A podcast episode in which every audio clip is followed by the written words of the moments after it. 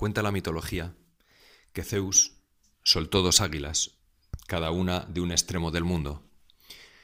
Salieron volando esas águilas a la misma velocidad y en el punto en el que se encontraron, allí eh, Zeus estableció el centro del mundo. Ese lugar era Delfos, donde el oráculo, donde irían los griegos a adivinar el futuro, a escuchar a la pitonisa. Pues en, en el oráculo de Delfos, allí estaba la entrada, esa inscripción tan famosa, que es el conócete a ti mismo. Era una de las frases que habían dicho los siete sabios de Grecia. Y también había otra frase junto a esa, que es el nada en demasía. O quiere decir nada en exceso. Son dos ideas que para los sabios griegos eran importantísimas. Por un lado, el conocerse a sí mismo, que es como la sabiduría más importante. Más que conocer el mundo exterior, es mucho más difícil conocer el mundo interior, conocernos a nosotros mismos. Y unido a eso, el nada en demasía, el equilibrio, el tener dominio de sí, el no ser esclavo de las apetencias o de los caprichos. Porque cuando uno es esclavo de, de sus impulsos, le es muy difícil conocerse y ser juez de sí. Pues esto conecta con algo importantísimo para un cristiano, que es la libertad. Pero la libertad interior, no tanto la libertad externa, sino la libertad de eh, uno mismo ser capaz, capaz de elegir lo bueno, de eh, conseguir eh, alcanzar la meta para la que estamos hechos. Hay una, unas palabras de una chica que dice, la vida me parece bonita y me siento libre. El cielo se extiende ampliamente tanto dentro de mí como sobre mí. Creo en Dios y creo en la gente, y me atrevo a decirlo sin ninguna vergüenza. Pues esto lo escribe Eti Gilesum, que es una chica que muere en Auschwitz y lo escribe estando en el campo de concentración, en el campo de exterminio. A esto me refiero, a esa libertad interior. Mm, claro, esta chica está muy cerca de Dios en ese momento. Y es que la libertad la encontramos en Dios. Y sobre todo, de quien nos, quien nos habla sobre la libertad es Jesucristo en el Evangelio. Estaba con, los, con un grupo de discípulos y les dice, no hago nada por mi cuenta, sino que hablo como el Padre me ha enseñado. El que me envió está conmigo. No me ha dejado solo porque yo hago siempre lo que le agrada. Cuando les exponía esto, muchos creyeron en él. Aquí Jesús está revelando el misterio de la Trinidad su unión íntima con Dios Padre.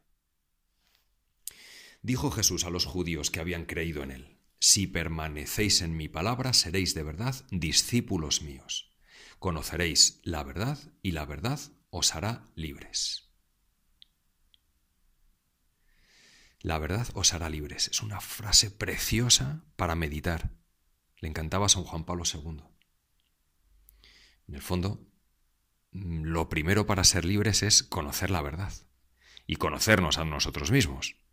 No tanto conocer un teorema de matemáticas, que será muy importante, sobre todo si luego nos examinan, pero la verdad más importante es conocerse uno mismo, conocer eh, qué debo hacer, quién soy, dónde está el bien, dónde está el mal. Le replicaron, somos linaje de Abraham y nunca hemos sido esclavos de nadie. ¿Cómo dices tú, seréis libres? Jesús les contestó, en verdad, en verdad os digo, todo el que comete pecado es esclavo. El esclavo no se queda en la casa para siempre, el Hijo se queda para siempre. Y si el Hijo os hace libres, seréis realmente libres. Y en el fondo aquí Jesús nos está hablando de también el nada en demasía el ser dueños de nosotros mismos, La peor esclavitud es la esclavitud del pecado. Y solo nos puede librar de esta esclavitud Jesús. Jesús, hazme realmente libre. Porque libertad, se habla mucho de libertad y, y suena muy bien, pero la libertad auténtica es la que Jesús nos consigue.